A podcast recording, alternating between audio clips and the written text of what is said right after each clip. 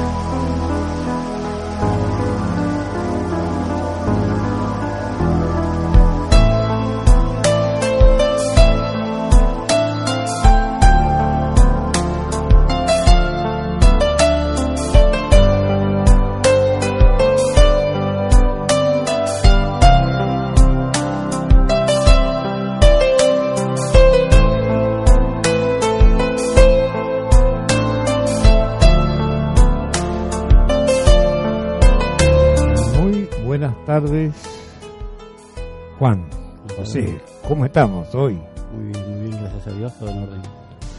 Bueno, estamos terminando una época.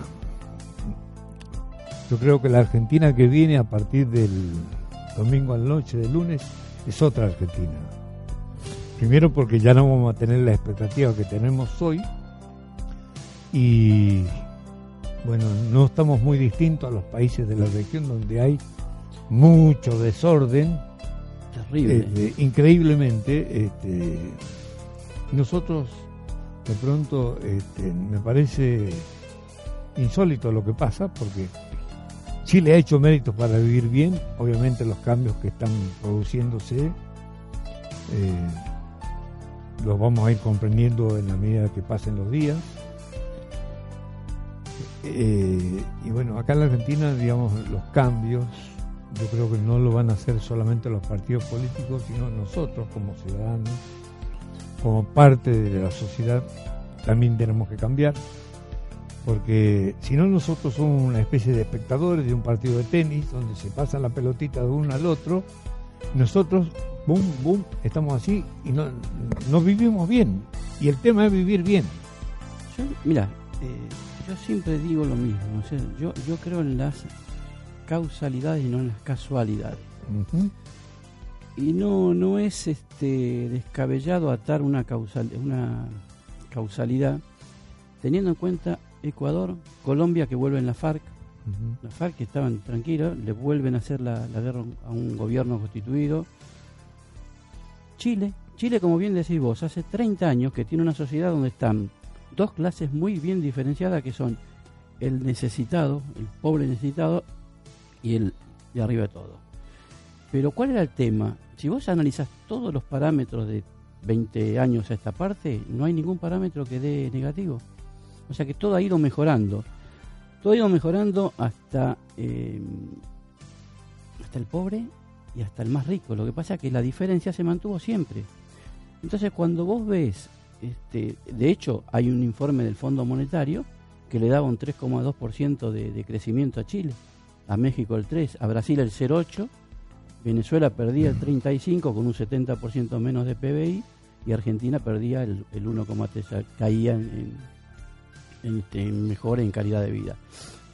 Pero nada, nada hace pensar, o mejor dicho, la desproporcionalidad de, o, la, o la magnificencia de- del problema que hay en Chile. Porque vos podés pedir una mejora. Lo que vos no podés es entender cómo hay 17 muertos y algunos porque lo queman adentro de un supermercado. Eso no es re- reclamo social. Sí, Eso está armado por algo, no sé, está al- todo algo hay mezclado, acá. Está todo mezclado. Eh, Yo creo que lo peor que le puede pasar a una empresa, a una sociedad, es vivir confundido y aparte vivir enemistado, porque obviamente yo creo que la guerra interna no puede durar mucho tiempo. Y más, nosotros, esto que tenemos ya, hace cuánto tiempo que tenemos grieta, ¿Para qué ha servido? Para que, digamos, cada vez tengamos una peor calidad de vida, cada vez hay más gente durmiendo en la calle, cada vez hay más empresas que, que cierran y cada vez hay más culpables, como si serviría para algo encontrar culpables. Tirarse la pelota uno Claro. al otro. Fulanito, menganito. No, basta. Yo, yo bueno, yo tengo mis años este, y no estoy decidido a seguir escuchando explicaciones, eh, a seguir escuchando este, justificaciones. Yo creo que nosotros como ciudadanos tenemos que hacernos responsables, no solamente yendo a votar, sino exigiendo y, y exigiéndole tanto a, lo- a los diputados, a los senadores, a, a- a lo- a los diferentes este, or- organismos del Estado, a los diferentes poderes. O sea, la Constitución dice que nosotros tenemos que respetar, pero ellos también nos tienen que respetar a nosotros. Ellos no nos están respetando. Es un ida y vuelta, obvio. Eh, digamos, algunas noticias que son un poco irritativas. Este señor que estuvo detenido, eh, eh, Cristóbal López, y digamos, una de las cosas que es público es que este señor dejó, se, retuvo dinero que no era de él. Y no lo ha hecho de una forma, digamos, este, que no justifique el hecho de que él haya sido terminado procesado. Ahora, ese señor le va a hacer una demanda al Estado o a la FIP reclamándole dinero y probablemente se encuentre con abogados hábiles y otra vez el circo, digamos, de, de, de, de- crear dinero, eso es dinero de la corrupción. Yo, yo creo que la corrupción tiene que ser la primera preocupación de todos los argentinos. Lo que pasa es que tenés que pensar o, dividir lo que es, este, para que la mayoría entendamos, ¿no es cierto? Lo que hace Cristóbal López no es evadir, porque vos tenés la evasión, la ilusión, la retención y la percepción. El que evade está ilícitamente eh, utilizando un, medio ilícito para subvaluar sus bienes para imponer menos al fisco. O sea que lo que hace es su base imponible bajarla para que la incidencia impositiva sea menor. El que la elude, que no es un delito, lo que hace es apropiarse de que de un concepto vago de la norma o de una ausencia normativa y la utiliza para su beneficio, pero en última instancia no está actuando con dolo, no hay ilícito. Y después tenés lo que el Estado determina como agentes de percepción y de retención. A mí me reten cuando un- una eh, empresa retiene, lo que te hace es te, te detrae una parte de la factura y te da un certificado. ¿Por qué? Porque eso es lo que te retiene por cuenta y orden del Estado. Lo que te retiene te da un certificado que vos lo vas a poner como pago de impuestos y él lo tiene que imponer o, de- o depositar automáticamente en las arcas eh, nacio- nacionales. Pero lo que hace él es al revés. Él percibe, porque no es retención, lo que está haciendo percibir. Percibir es incorporar un- un- una creencia a su factura que la tiene que tomar, cobrártela y automáticamente pasarla al Estado. O sea que no es que te está retenido, ¿verdad? está eh, utilizando en este caso un impuesto a los combustibles que él ha retenido. ¿Y cuál es el peor de los problemas? Que encima de retenerlo y no imponerlo, compra bienes. O sea, los medios que ha comprado, lo ha comprado con dinero que no era de él. Claro. Por carácter transitivo, esos medios hasta, hasta debían ser confiscados y bueno, estos medios son del Estado, porque en última instancia lo, lo pagaste con mi fondo. Y ahora, como si vos, ahora él va a demandar a la FIP por dos mil millones de pesos diciendo que la FIP la- es la que causó que hoy vaya a la quiebra. Es el reino del revés, falta María Elena Boya acá. Bueno, ella le ponía música a las cosas. Claro. Y ahora este tipo de situaciones es muy difícil, digamos, ponerle música. Bueno, pero eh, yo creo que tenemos que tomar conciencia los argentinos de que la corrupción hace que las pymes no crezcan. La corrupción permite que todos vivamos mal, no tengamos mejor transporte, no tengamos mejores colegios, vivamos en la inseguridad. Eso es gracias a la corrupción. Yo creo que la corrupción es la mamá de la pobreza. Hay pobreza porque hay corrupción. Si no habría corrupción, no habría pobreza. Es fácil.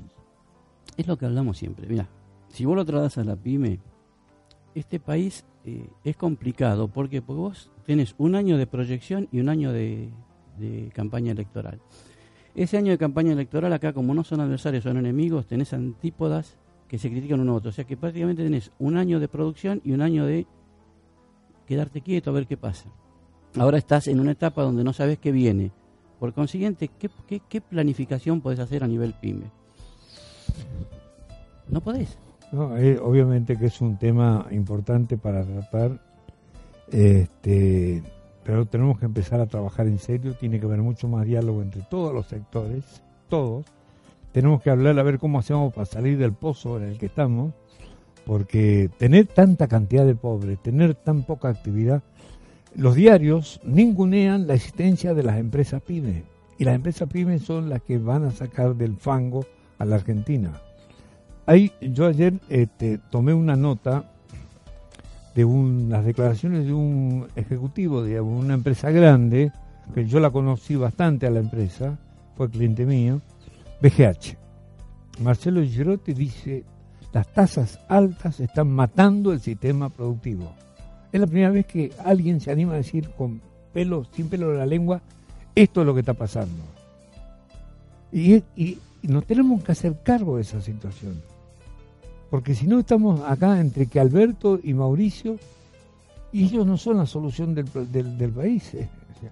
son dos estilos de gobierno, obviamente, distintos, ¿no es cierto? Pero creo que tenemos que hacernos cargo de que las pymes este, y reclamar de que necesitamos trabajar. Eh, eh, estamos demasiado tiempo sin trabajo. Y son concepciones antagónicas. Y es a lo que apuntamos, o sea, las declaraciones, eh, incluso políticas, no ayudan a, tener un, este, un, espacio tranquilo para poder planificar, para que la pyme pueda planificar. Cuando vos decís yo no te voy a tocar los depósitos de moneda extranjera, que es algo que sería obvio porque es mi derecho a propiedad, cuando vos lo mencionas, es como te dicen los psicólogos, dime de qué presumes, te diré de qué adolece. ¿Para qué me decís algo que es obvio? Me producís el efecto contrario, es algo, todo el mundo sale a buscar los dólares. Entonces, eso, decirme, eh, no me toquen el tipo de cambio, pero no me bajes la reserva. Es como si no vendas, pero tampoco compre. O sea, no, no, no se entiende el mensaje. Sí, eh, mira, también en estos días, eh, dos empresas grandes, nunca fueron chiquititas, una es multinacional, ABB, Brombovery, esa empresa, y Día, decidieron aumentar sus inversiones en la Argentina. ¿Para qué? O sea, ellos van a crear posiblemente algunos, algunos puestos más de trabajo, pero están confiando en lo que va a pasar en la Argentina, porque no están pensando en el 27 de octubre. Lo que pasa es que la mayoría del, del mercado piensa en términos, o sea, a la mañana, en cuanto se despiertan, el dólar, a cuánto va a estar, la tasa, a cuánto va a estar. nadie piensa en la producción pero porque históricamente siempre fue así. Nosotros no, hicimos nunca una planificación de a, una década. ¿Quién, ¿Quién planificó una década? El que viene a invertir acá, sea chino, norteamericano o el país que vos quieras, es un tipo que viene a producir pensando que no es toco y me voy, pensando que si vos pongo una planta acá, es para producir y por lo menos en el mediano plazo tener un, un panorama de lo que voy a hacer. Acá no lo va a tener nunca. No va a tener nunca, porque nosotros vivimos cambiando, vivimos originando cosas, vivimos no terminándolas y vivimos de pasar. Vos fíjate lo que pasó en la economía de, todos los. Primero, vos tenías al famoso rey que te daba protección y vos le pagabas un impuesto. Después te aparece, salvando la distancia de los tiempos, un este, eh, liberalista puro como Smith que te dice: no, no, no, el Estado nada, que lo regule el mercado, oferta y demanda y que se arreglen. Todo va bien hasta cuándo? Hasta la Primera Guerra Mundial. La Primera Guerra Mundial se produce caída de, empleos, miseria, y aparece quién? Don Keynes. Y te dice, no, el Estado solo no regula, el, mercado solo no regula. El Estado tiene que participar regulando distribución de ingresos, este, puestos de trabajo, salud, todo lo tiene que dar el Estado. Por consiguiente, convierte lo que antes era un liberalismo puro en un estado de protectorio, de protección. Y todo va bien hasta la década 70. Cae el petróleo, que volvemos a un neoliberalismo y te parece Friedman. Y te dice, entre otras cosas, que un poquito de inflación no está mal, que un poquito de desempleo no está mal. Aparece Margaret Thatcher, fue la famosa época, ¿te acuerdas de la flexibilización laboral y demás? Cuando fracasa esto, volvemos a qué ahora a, a, Keynes. A decir, bueno, a ver, para, no, no está tan mal regular, pero nos bandeamos. Nos vamos de un liberalismo total a un intervencionismo total. Mira, en esos mismos tiempos que vos estabas... Este, Aplicado a la Argentina, estoy hablando, ¿no? O sea, nosotros bandeamos de una, de una eh, punta a la otra sin escala. 1880, o sea, casi van a ser 140 años, nosotros éramos uno de los países estrella en el planeta. Estamos primero, segundo, tercero. Ahí Bueno, pues sí, pero fue una época de oro nuestra. Eh, La correcto. generación del 80. Esa- Después empezó a venir mucho más gente de Europa y, y nosotros seguimos creciendo hasta que se produce una cantidad de acontecimientos en los primeros, la, lo- los primera, la primera y la segunda década y entonces empiezan los enfrentamientos. Empiezan los enfrentamientos. En ese momento no existía la, la CGT, existía la FORA, que era la Federación Obrera de la República Argentina, y bueno, ¿qué pasa? Tenía muchísimos dirigentes este, sindicales, pero todos con un alto nivel eh, intelectual, porque eran personas muy leídas, muy ilustradas, quizás con alguna tendencia, digamos, hacia el socialismo. Bueno, ellos enfrentaron una, una realidad este, que tenía que ver con el desarrollo de la Argentina y, bueno, no pudieron ser, este, no hubo no hubo acuerdos inteligentes, entonces hubo peleas y ahí nosotros nos quedamos. El sindicalismo termina siendo diezmado, eh, hay algo de eso explicado en la Patagonia Rebelde, o sea, muchos sindicalistas fueron eh, llevados o desterrados, digamos, al sur y algunos fueron muertos ahí. Y la Argentina empezó a, entrar en bambalinas. Bueno, nunca más levantamos cabeza, por lo menos con el empuje con el que habíamos empezado los lo, lo 30 años antes. Bueno, llegó Perón, empezó de vuelta la revolución industrial y el sindicalismo que apareció empezó a tener cada vez un protagonismo más importante y hoy, digamos, el sindicalismo prácticamente no está haciendo nada a favor del desarrollo productivo. O sea, nosotros necesitamos producir, aumentar la, la, la producción para que aumenten los puestos de trabajo. Y bueno, habría que ver qué sindicalista dice, yo estoy haciendo esto. Porque tienen que empezar a hacerse público un montón de... O sea, vivimos en una sociedad democrática, entonces nadie tiene que tener secretos. Lo que pasa es que también tenemos que asumir nuestras propias culpas. O sea, esta es una sociedad donde vos tenés que tratar de... O sea, no, no, no asimila las verdades. O sea, vos hoy, hoy ¿cuál- ¿qué te dicen la- las dos posiciones más este, propensas a que ganen? Ya sea la reelección de Macri, le vamos a poner plata en el bolsillo a la gente, como si fuera mágico. Si hoy me podés poner plata, ¿por qué no me la pusiste antes? ¿Por qué no la pusiste hace 10 años, hace 2, hace 3, hoy? ¿Por qué? Porque no es tan Te sencillo. doy, Entonces, te doy plata. Claro, y confundís consumo con eh, mejor calidad de vida. Yo a vos te pongo en el bolsillo eh, 40 mil pesos, dejas de ser pobre. Ahora te sigo manteniendo en la villa y yo no te doy mejor calidad de vida. Al contrario, y eso es lo que hace generalmente el populista, el tipo que te dice, mira, cuando vos tenés un problema estoy yo, pero no te deja crecer, no te da educación. Vos la mejor calidad de vida la obtenés a través de la educación, porque es lo que te da el progreso social. Mm. Si vos no tenés progreso social, yo te voy a dar mayor este, fondos, plata en el bolsillo, para que vos consumas, pero nada más te voy a hacer un simple consumista. No te voy a mejorar tu calidad de vida. Un Y todos te gastador. dicen esto. Un, un gastador. Macri te dice, va a ser mejor, la, mejor los salarios. Quizás algo tenga razón, pero tampoco es en lo inmediato. ¿Por qué? Porque vos la, la- la pobreza la podés medir desde el punto de vista económico a través de ingresos versus necesidades básicas insatisfechas. No las cubrís, en, caes en pobreza. Pero la pobreza estructural, que es la más complicada, esa no te la hacen los grandes este, partidos populistas. ¿Por qué? Porque eso no te genera votos. Este eh, gobierno te hace obras que van a producir un efecto positivo en tu calidad de vida a partir de ahora, pero no te da la- el, el cash para que vos puedas comer. Entonces la gente cuando te dice, yo no, no como el asfalto, tiene razón. Ahora, vos le tenés que hacer entender que con ese asfalto evitas otro tipo de cosas, pero en el interim, en el mientras tanto, tenés que hacer un asistencialismo temporario para que para darle educación, capacitación y demás para que él después él crezca como persona y pueda tener una mejor calidad de vida, ya teniendo la pobreza estructural solucionada, que vaya a caer la- lo, que es la pobreza económica, que es dinámica.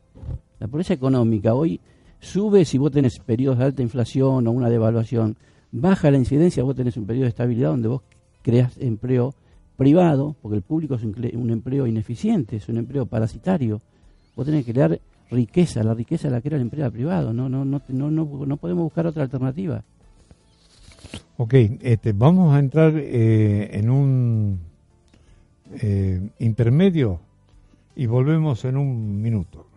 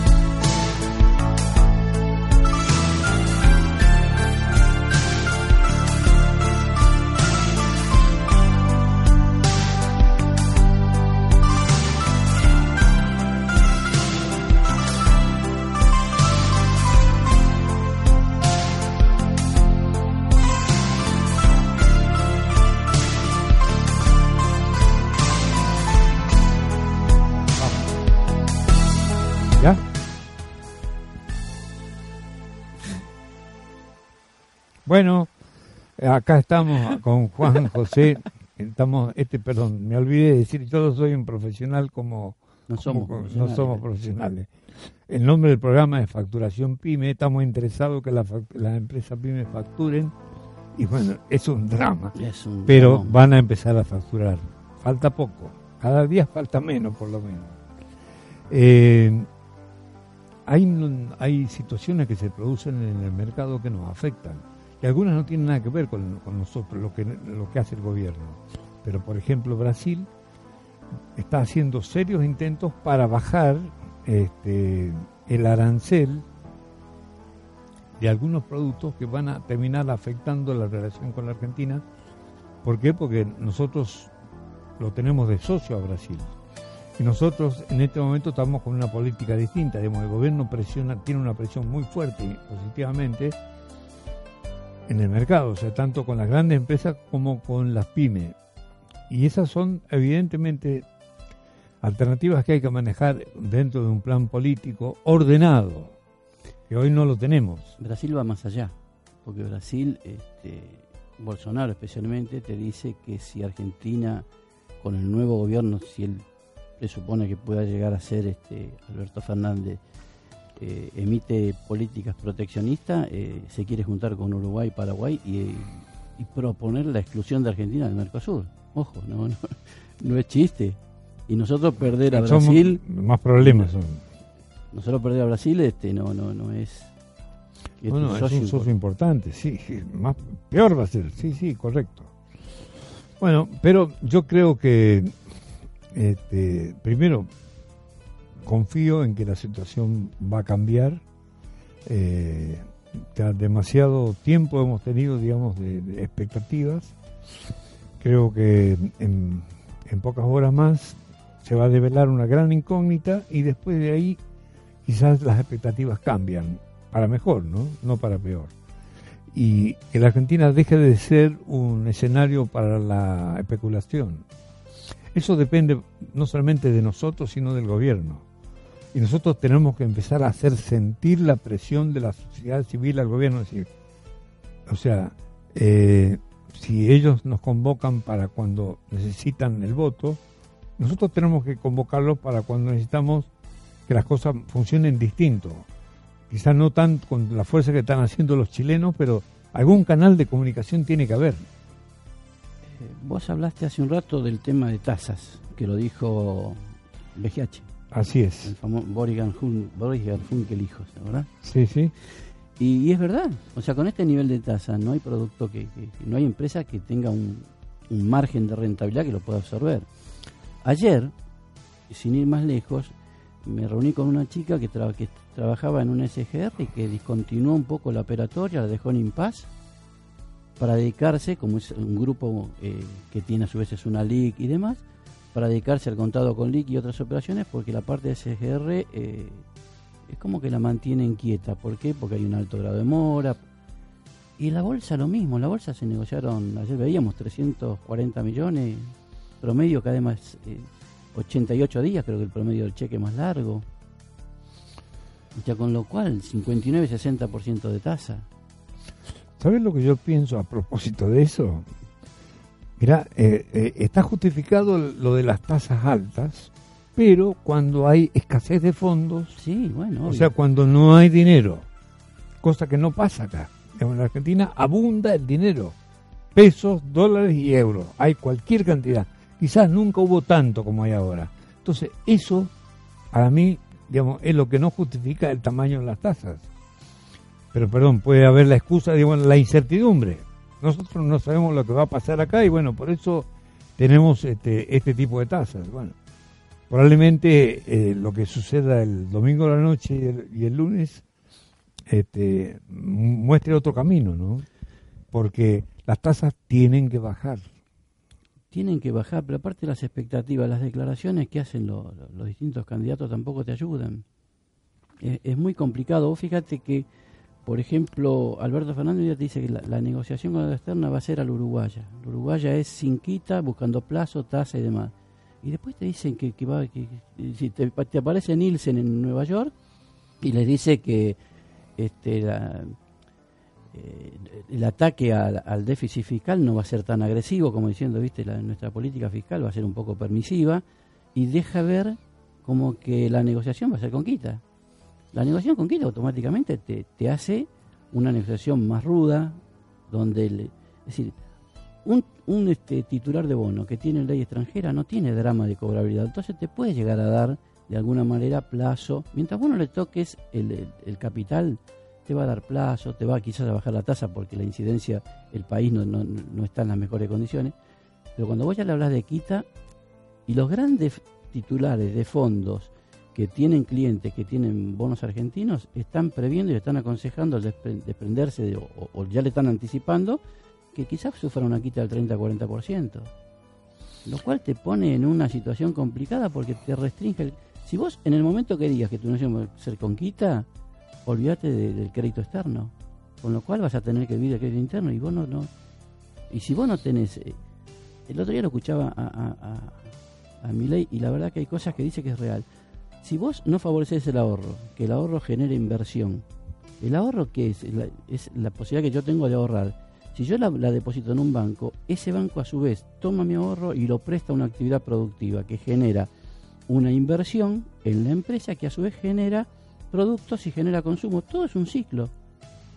Si vos atacás y, acá, por ejemplo, le pones un impuesto al tipo que tiene un plazo fijo, es una cosa de loco. Vos le cobrás un, impuesto al que invierte, que invierte en algo que teóricamente genera capacidad prestable para los bancos, más allá del encaje que puedan tener, entonces estamos, viste, estamos poniendo el, carro delante del caballo. Mira, este, ya que vos tocás el tema este, y por ejemplo, ¿qué pasa con un pyme? Un pyme, para hacer una factura, él ha invertido no solamente en la instalación que tiene, en los empleados que tiene, sino usa su crédito para conseguir los insumos eh, eh, y, las partes que hacen falta para terminar el producto. O sea, el proceso puede durar 10 días, 20 días, o un mes o dos. Finalmente sale la factura. Esa factura, supongamos que el destinatario sería alguna de las 2.000 grandes empresas de la Argentina. Bueno, a partir de ahí, a pesar que el pyme puede haber hecho cálculos por conversaciones que tiene con, con el comprador, de que le va a pagar los 30, 40, 50 días, bueno, esos 30, 40, 50 días no son contados a partir del momento que el producto se empieza a hacer, sino mucho después de haber hecho la factura y probablemente a los 30, 40 o 50 o 60 días, cuando la empresa grande le quiere pagar, le paga con un cheque diferido a 30, 60, 90 o 150 días.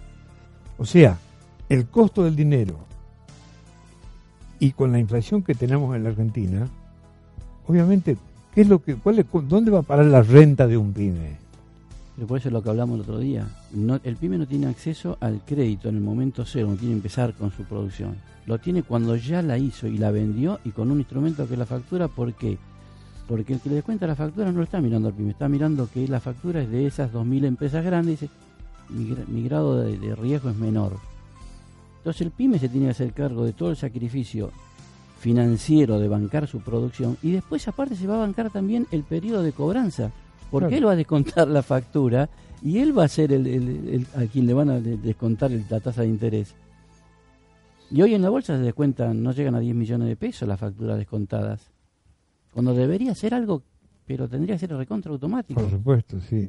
Porque es lo que le genera caja a la pyme. Así es, bueno, si las empresas pyme tienen caja, hay más producción, hay más facturación, hay más flujo. Entonces todo el mundo está más contento.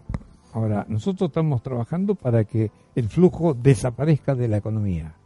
Digo, ¿qué es lo que puede pasar acá? Si, digamos, nadie compra, nadie vende, ¿qué hacemos? Nos vamos a tener que hacer fakir todo, ¿no? Es que precisamente si vos aplicas ley de oferta y demanda, cuanto más escasea el dinero, más, más cara la tasa una parte del condimento de la tasa es la escasez del propio dinero, el otro es la, rentabilidad que vos esperás, el otro es tu gasto de estructura, pero en última instancia eh, lo que tenés que hacer es favorecer el, circulante, que permanentemente circule, no crear más base monetaria, porque cuanto vos más dinero mandás al mercado, también los, los precios te pueden crecer, o sea que es, tenés que regularlo el tema, pero no restringirlo al máximo. Bueno, pero mm, hay alguien, hay, seguramente hay empresas pyme que están viendo un futuro distinto, ¿no? Una empresa de servicio que es lo que ahora se conoce como fintech, que son las empresas que están en el mundo tecnológico, pero a su vez están incursionando en el mundo financiero. Esas empresas, hay una en particular ayer, compró una ALIC. ¿Vos sabés lo que es una ALIC? Sí, agente de liquidación y concertación. Ah, ok. Entonces la empresa tenía una cantidad de objetivos dentro de su esquema, dentro de, sus estatutos, ahora lo ha ampliado porque además va a meterse en el mercado de capitales. Eh, y, ese, ese es un esa gente está pensando en el futuro que viene. Es que el mercado de capitales en todos los países desarrollados tiene una, una fluidez o sea, acá lo que hablamos la vez pasada, una ON pyme. Está bien, esta tasa olvídate. Vos hablemos de tasas normales. Tiene que acceder la pyme. Porque es la forma de financiar un proyecto. Tenés 36 meses, tenés pagos que podés armarlo vos eh, en la periodicidad y, en, el porcentual de capital que vos querés ir amortizando. Por la ON pyme simplificada fue un golazo que hizo Comisión Nacional de Valores, pero no tiene aplicabilidad. ¿Por qué? Porque ponés reglamentaciones que te la hacen complicada y aparte porque en la calificación de la pyme, es lo que hablamos también el otro día, somos muy estrictos. No solo los bancos, los bancos siempre toda la vida fueron estrictos porque se manejan. Pero las SGR también. Y las SGR deberían ser el apoyo, el bastón para que la pyme pueda crecer. Así nacieron, así se concibieron y hoy por hoy tienen una poca intervención en el mercado cuando deberían ser el motor. De 800.000 pymes hay 20.000 que operan en SGR, 20, 25.000. Mirá, mirá el, el, tamaño, el potencial que tenés. y la mayoría son de capital, Gran Buenos Aires y algunas del interior muy puntuales. No hay un desarrollo. no, el autocrédito funciona mucho, o sea que las empresas se financian con fondos propios o de la o de la familia o de los amigos. Claro, pero eso, te, tenés, te lo topeas. Vos en el fondo Es decir, cuando vos no tenés acceso al crédito, el capital propio es, finito. Llegaste a un tope y no lo podés eh, eliminar, no lo podés eh, pasar. Bueno, seguramente habrá muchos este, empresarios que están un poco fatigados de toda esta espera de un, cambio de rumbo.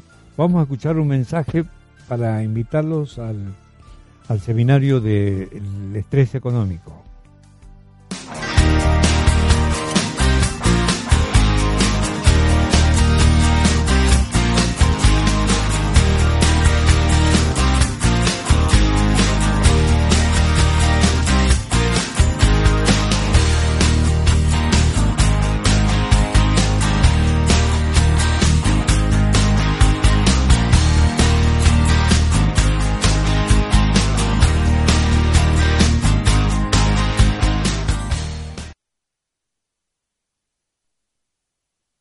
Facturación Pyme con Juan José Reyes y Juan Báez.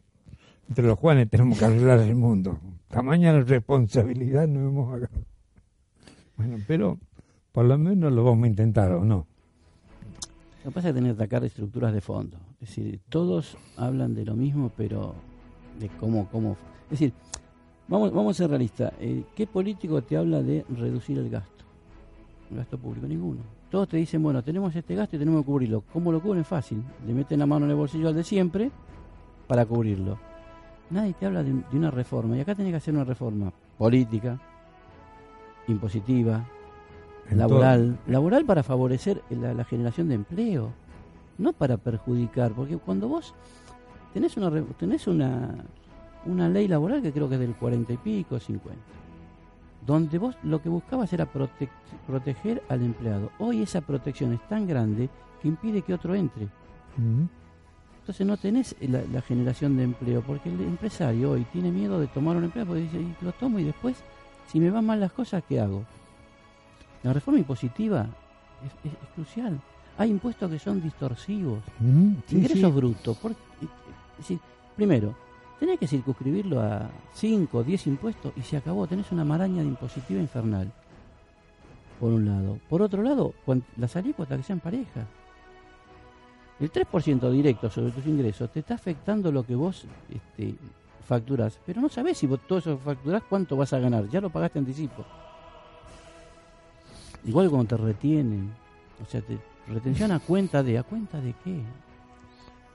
Eh, mirá, además de este cambio de, políticos o de gobierno que vamos a tener, yo creo que tienen que cambiar las políticas, pero de todo, de todo el abanico que tiene que ver con la parte social y con la parte económica. Porque primero no podemos tener tantos desocupados, no podemos tener tanta pobreza y no todo eso lo puede hacer el gobierno. Las empresas grandes, las chicas, todas, algo más tienen que hacer en mejores condiciones yo creo que ese es el desafío de los argentinos, cómo encontramos mejores condiciones para trabajar más. Cooperación social se llama eso, a todos los niveles, Estado, empresas y, todos hacer sacrificios. Uh. Porque no, tenemos una camiseta todos. Si vos tenés eh, permanentemente pujas de intereses y esas pujas en que yo te tengo que sacar algo a vos para tenerlo, no loco. Entonces acá lo que tenemos que hacer es tratar de todos colaborar hasta ceder una parte cada uno para buscar un bien común y un progreso. No hay otra salida. Yo creo que el problema de la Argentina no es económico. O sea, la crisis que tenemos hoy termina este, mostrándose quizás en toda la crudeza en, en la parte económica, pero por sobre todas las cosas es una crisis social tremenda, es una crisis política y cultural. No se puede vivir como estamos viviendo, en medio de prepotencias, te falta respeto, los piquetes, o sea, está desnaturalizado todo. Claro, pero acá tenés que este, empezar a barajar de nuevo. Y la primera reforma que tenés que hacer es la política. Vos decís, se habla genérico. No. Primero, tercer senador a nivel nacional, ¿para qué? Dos por provincia. Representación eh, eh, popular de, diputados, que son los que representan al pueblo de la provincia, subí la cantidad de miles de, habitantes por, por diputado. Tenés 254 diputados. reducirle lo mismo es decir, eh, a la- los asesores. Los asesores tienen que ser por bloque. El justicialismo, por ejemplo, tenía que tener cinco asesores. El, el radicalismo, o el bloque, o el, o el, eh, este, Junto por un Cambio, como quieras llamarlo. Pero acá tenés, cada diputado tiene 20, 30, 5, 10, 15. Es El tema es el qué produce. de la política. Y estás hablando de la nacional. Claro, trasladarla claro. a la municipalidad y trasladarla a, a la provincia. Es un costo infernal la política. Un ¿Qué le pasó, es ¿qué le pasó a. Chile? Vos, vos mencionaste Chile. ¿Qué hizo Piñera? Entre otras cosas, que dijo? Reducción de los sueldos de la política. Y así toda la gente no le cree. Es decir, no, no, no le da... ¿Por qué? Porque te dice, ¿por qué lo haces ahora? ¿Y qué vamos a esperar nosotros que la gente nos reclame? Es decir, hay, hay- esto es como, viste, siempre decimos, hay que hacer un sacrificio, pero voy a esperar a ver que lo haga primero el otro. Y los políticos eh, han vivido toda la vida, de por lo menos de la época de, de- del 83, que de democracia hasta ahora, los gastos en políticas viven permanentemente creciendo. Aparte es el único, chame, se, se ponen los sueldos ellos, este, se manejan las dietas, basta de, de gastos reservados, basta de que un diputado te pueda dar 50 mil pesos a vos porque estás haciendo una ONG que son mentiras o que... Basta. Eso tiene que pasar por acción social. El diputado no tiene que tener una facultad para darte plata uno a otro. Si eso es acción social. Aparte, yo creo que también una de las cosas que tiene que pasar es que desaparecer los ingresos de todos aquellos que cobran porque son pícaros. Claro, en mi profesión yo soy pícaro. La verdad, la, picardía criolla nos está matando. Yo creo que mucho de la crisis que estamos viviendo tiene que ver con ese comportamiento, que es eh, casi el comportamiento de un parásito. Yo vivo en función de lo que produce el otro y además soy el que maneja la situación. Est- Estamos en una situación muy confundida. Yo creo que tiene que haber un cambio de chip entre nosotros mismos. Bueno, algo tengo que hacer para que las cosas cambien. Porque si no cambiamos y seguimos haciendo lo que hemos hecho hasta ahora, o sea, estar en la tribuna y hablar, vamos a seguir con más crisis. Dentro de un poco tiempo vamos a, prestarnos las cucarachas para comer. Son ricas. ¿Sabes qué pasa? Que es como alguna vez lo leí. Si vos querés hacer algo, buscas el medio. Y si no lo querés hacer, buscas una excusa. Entonces, el político siempre te va a decir que, sí, que va, que vamos a hacer, eh, pero la de él no la toque. Empecemos por otra. Nunca toqué la mía.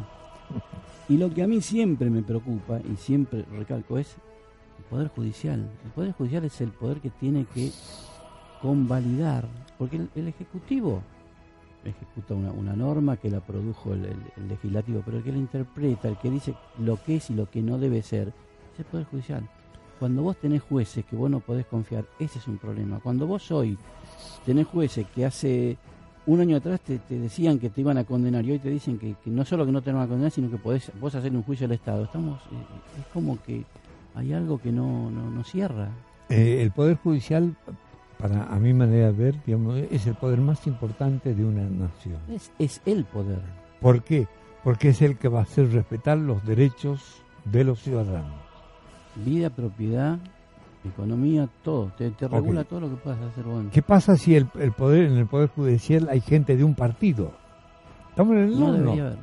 porque eh, están en desventaja todos los demás y todos los que no son de los partidos.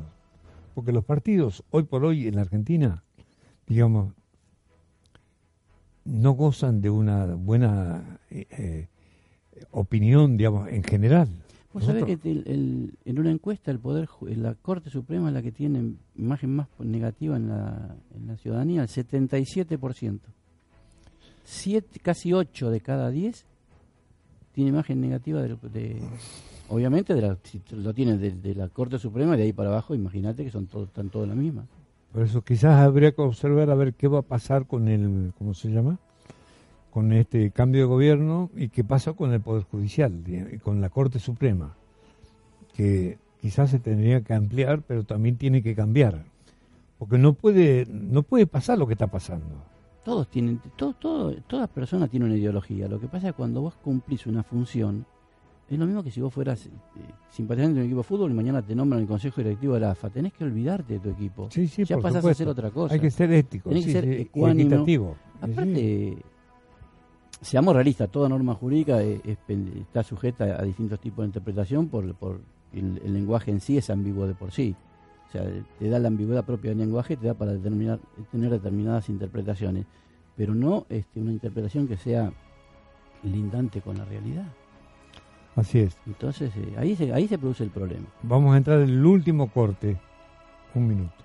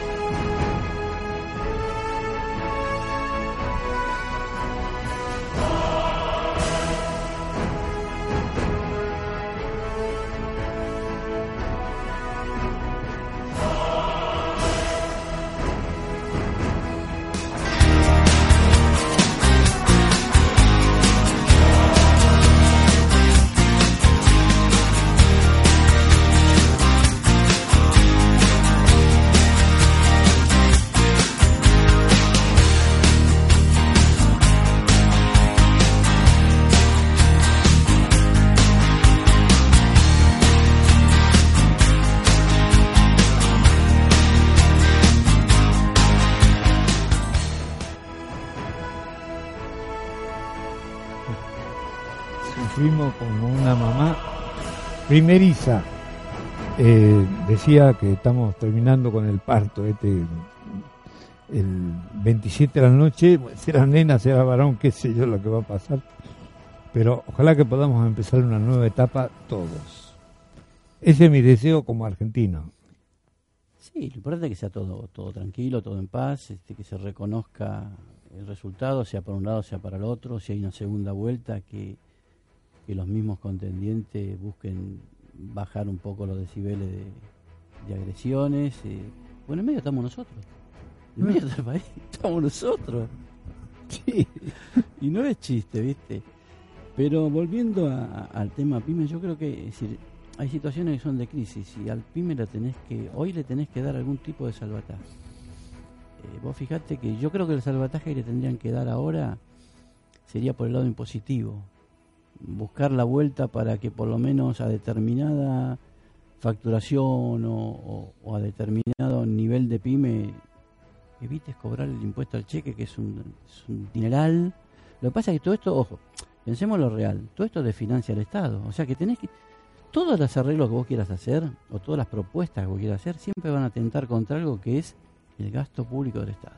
Porque yo te digo, bueno, claro, ¿a quién no, quién no, no le diría, eliminemos el impuesto al cheque, eliminemos este, la- las retenciones, porque en última instancia son anticipos financieros de algo que yo tengo que pagar en fin de año?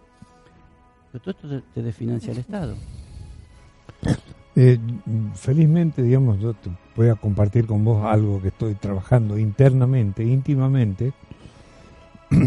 Eh, tomo en cuenta la filosofía china, que es una de las más antiguas. Para hacer lo que estoy haciendo. Los chinos dicen de que la, la crisis tiene un significado oculto muy importante, que es cambiar y cambiar hacia el cambio. O sea, esa crisis si uno no hace nada, va a continuar su deterioro. ¿Por qué? Porque el objetivo de la crisis es, es lograr el cambio. O sea, la crisis está para cambiar. Quiere decir que lo que estamos haciendo se termina pudriendo, por así decir. Entonces, mientras más tiempo dure la crisis, más cosas podridas vamos a comer. Entonces, paremos la mano. Ahora, es tan fuerte esa crisis, bueno, de la misma, de, de la misma intensidad y, del, y de un tono distinto puede ser la oportunidad. Es que la crisis es oportunidad. ¿Ok? Entonces la oportunidad puede tener tanta intensidad, así, así virulenta la, la crisis, puede ser virulenta la oportunidad. Eso quiere decir que podemos encontrar un camino para que los argentinos trabajemos muchísimo más y volvamos a ser lo que fuimos. Confucio era el que te decía, si no llegas al objetivo, no cambies el objetivo, cambia las acciones, porque por algo no llegaste. Así es. Eso lo, creo que lo, leí de Confucio. ¿Qué cosas no hemos hecho hasta ahora? Es dialogar entre los argentinos, respetarnos. ¿Qué otra cosa no hemos hecho? Es tener planes a largo plazo. Porque, digamos, un plan económico hecho por un economista solamente le sirve a los economistas, no le sirve a la gente que trabaja. ¿Sabes que más, que plan económico, ponerse de acuerdo en una política de Estado en común, independientemente de decir que esto es como cuando vos te juntás con 10 que opinan diferentes, bueno, nos peleamos acá, pero una vez que salimos, salimos con una idea común. Gano, pierdo, aporto, uno aporta, cada uno va a aportar algo. Y eso tiene que ser política de Estado. Claro. Porque eso lo, así, así es como progresan los grandes países, cuando no no están variando cada año y medio, dos años, porque no sabes quién va a venir, no sabes si voy a tener mayoría en el Congreso, si no voy, ah, esto es bueno, pero como la mayoría la tiene, la tengo yo, no se lo voto. O sea, toda esa miseria de, de la política hay que dejar, hay que desterrarla y hay que tener calidad de instituciones. Hay un tema que a mí me preocupa, vos no podés tener en un lugar que es el corazón de la República, como es el, el Parlamento, gente que no está capacitada, capacitada en el sentido, no, estoy hablando de... No, pero ellos hacen las leyes. Criterio. A ver si no puedo.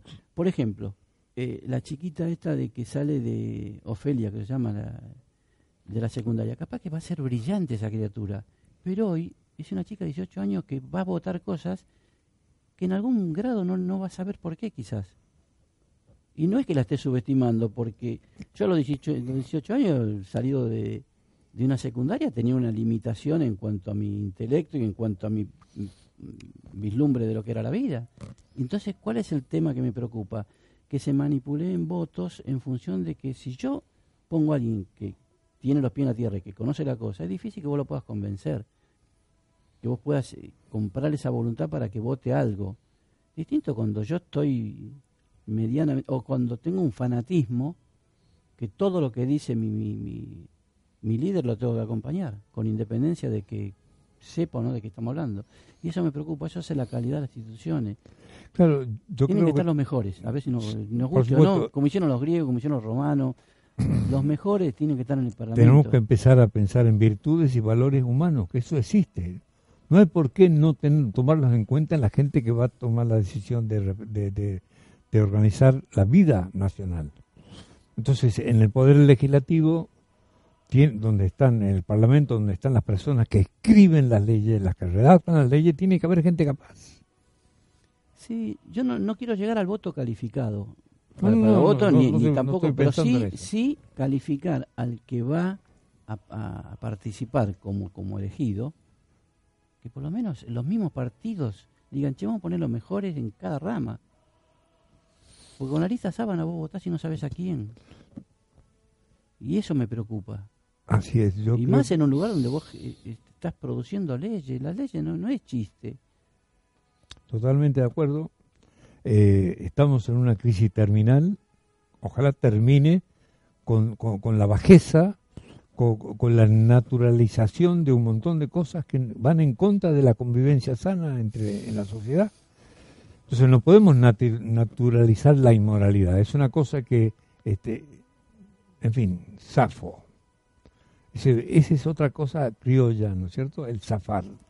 Los japoneses, ¿qué hacen? ¿Por qué crecen? Porque copiaban y mejoraban. Vos tenés que buscar un este un estado, una nación que ande bien y copiar lo bueno, mejorarlo, adaptarlo a la, a idiosincrasia nuestra, pero tratar de buscar un objetivo donde vos este yo leía otro, también creo que era Confucio, que decía, siempre busca un amigo que sea mejor que vos. porque si, si no, no aprendés. Y es importante, ¿viste? Vos mirate en el espejo de alguien que sea mejor que vos para que vos puedas progresar. Si no vas a tener uno que es inferior y te va a decir todo que sí, y vos ahí te vas a estancar. Y si nosotros nos miramos en un espejo de un país que está peor que nosotros, no vamos a salir nunca, lamentablemente. Y todo eso tiene relación con todo, porque es la parte económica y no están las pymes, están las pymes, las grandes empresas, nosotros como ciudadanos, estamos todos metidos ahí adentro. Entonces no podés planificar. Fíjate que leyendo descubrí algo que me sorprendió mucho, lo voy a comentar, pero ¿por qué los japoneses prácticamente no han hecho huelga nunca? Una huelga general. Y te hacen al revés, cuando están de huelga y conforme trabajan el doble, te ¿sabes por qué? Porque ellos saben de que si hacen eso están yendo contra la ley de Dios, el Dios que ellos tienen. Ellos le están restando capacidad al, al poder divino. Entonces, ellos buscan de, tener de llegar a un acuerdo, digamos, en este plano, obrero, patrón, y finalmente los abogados que son los que terminan haciendo los acuerdos. Bueno, acá lo primero que se hace, digamos, es eh, desatender los intereses de la sociedad. Y no es porque, me dicho, de la empresa, ¿no? No es porque a veces en algunas empresas hay gente que no está calificada para manejar la, solución del problema, pero ese es otro cantar. Pero acá hay la vocación de hacer lo que hacen los metros delegados. O sea, ellos toman decisiones para obstruir. Porque es claro eso. Eso no tiene nada que ver con un reclamo pero porque anticipan la ideología sobre el bien común. Pero dos cosas cuando el, japonés hace huelga, él cree que perjudica al patrón generándolo un stock que no pueda canalizar este en venta. Entonces el tipo labura el doble, se pone la, famosa vincha negra y trabaja el doble. Y acá, en todas las esferas, abogados, este control, acá vos privilegias al pillo, al que te hace evadir algo. Entonces cuando vos tenés esos conceptos, eh, está, complicado, está complicado. O sea, bueno, vamos a tener que cambiar y y mirarnos con alegría. La verdad, si queremos que nos vaya mejor, tenemos que trabajar juntos. No depende de mí, depende de todos. O sea, todos podemos poner algo para que la cosa cambie. Es que esa es la obligación, que todos pongamos algo. Resignar algo para en función del bien común. Así bueno. Y esperemos que el domingo Dios quiera que todo esté tranquilo. como diría mi, mi tío, que gane el más mejor. no sé quién será el más mejor, pero bueno. Que gane el que, haga, el que haga las cosas mejor para nosotros. no podemos decir que haya empate porque, en fin. Bueno, si hay empate hay segunda vuelta. No, no. Lo mejor que le puede pasar a Argentina es que no haya diferencias tan abismales, cosa que nadie tenga eh, mayorías en los parlamentos. Eh, eh, porque así te obliga a negociar, a, discutir. Y no Tiempos difíciles son la salida. Tenemos que salir hacia un destino mayor donde haya pleno empleo y hambre cero. Hasta el jueves que viene. Chao.